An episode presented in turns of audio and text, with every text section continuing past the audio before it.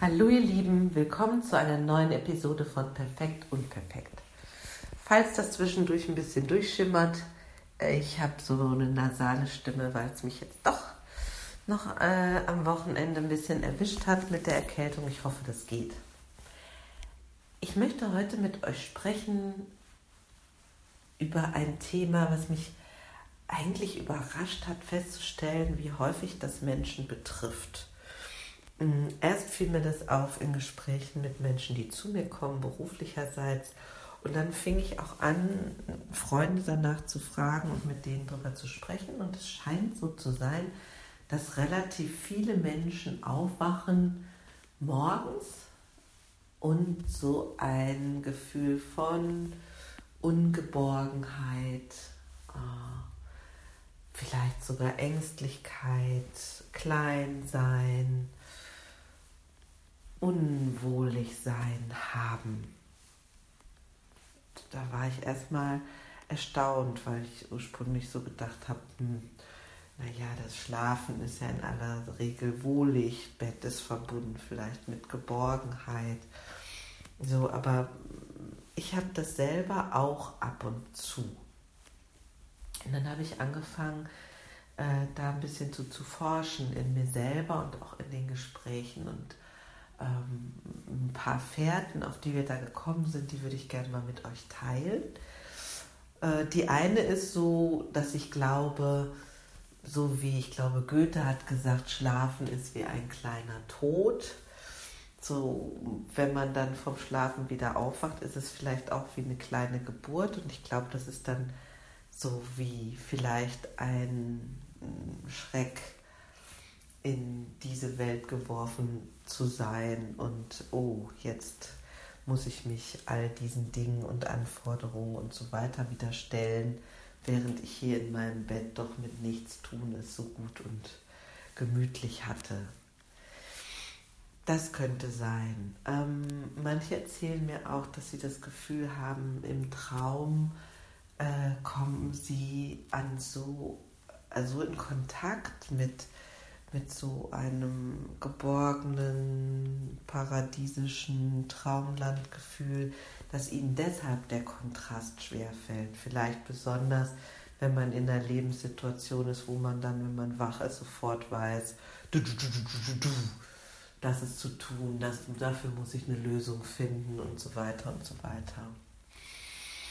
Was sich in den weiteren Gesprächen aber auch gezeigt hat, ist, dass das auch eine ganz fiese Variante sein kann, ähm, nämlich, dass kaum, dass wir wach sind und noch nicht so richtig präsent, quasi ein Teil unseres Systems querschießt und uns ähm, das so wie suggeriert im Sinne von, na, die könnte ja heute ein bisschen frohgemut und mutig und sonst wie leichtsinnig daherkommen. Das wollen wir mal lieber ein bisschen klein halten mit so einer Portion Ängstlichkeit. Und ich finde das ja ein sagenhaftes Phänomen unserer Zeit hier in den westlichen Ländern. Mm. Wir haben ja de facto gar nicht mehr so viele Dinge, vor denen wir Angst haben müssen, so wie Generationen und Generationen vor uns. Also Hungersnöte, ähm, wilde Tiere, ähm, solche Kategorien. So im Sinne von, hier macht Angst im Sinne einer echten Bedrohung richtig Sinn. Sondern viele dieser Dinge, die wir als Ängste heute bezeichnen, sind ja oft hausgemacht. Damit will ich die überhaupt nicht runterspielen. Ähm, ich ich habe viele Menschen auch begleitet mit Angst- und Panikattacken, aber ich will so ein bisschen das Trickreiche davon aufzeigen, nämlich morgens aufzuwachen und kaum richtig wach zu sein und zack, so ein so ein Ungeborgenheits- und Kleinheits- und Mickriggefühl äh, präsentiert zu bekommen. Dass das auch wie ein Trick sein kann. Hm. was jetzt tun? Oder überhaupt was tun? Ist ja auch immer so eine Frage.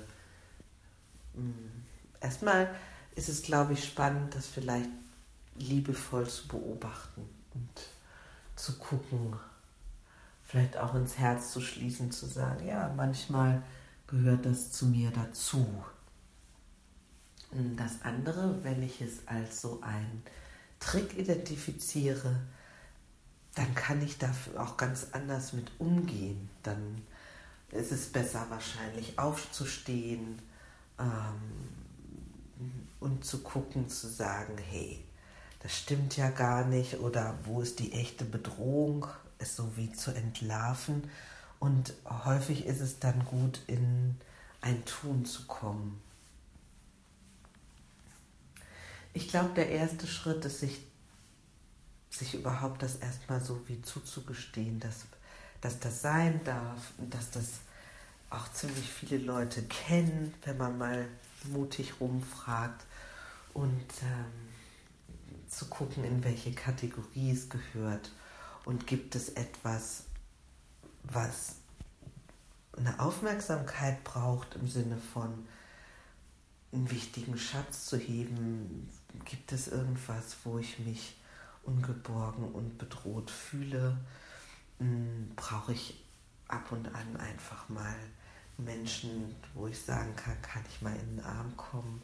Ist das eine Erinnerung an die oder den kleinen äh, Kleine in uns, die vielleicht als Kind sich oft gefürchtet hat? Also da gibt es ganz viele verschiedene Aspekte dran. Hm. Erstmal bin ich gespannt. Kennst du das überhaupt auch? Äh,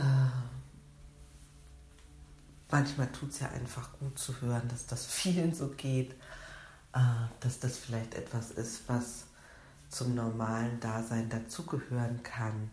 Und dann auszuprobieren, wie vielleicht in jedem Fall am besten damit zu sein ist. Für mich war das jedenfalls heilsam zu hören, oh, ich bin damit nicht alleine, ich kann es differenzieren und ich kann mir kann damit experimentieren und dazu mag ich euch aufrufen. In diesem Sinne, viel Spaß damit und einen ganz schönen Tag euch. Tschüss.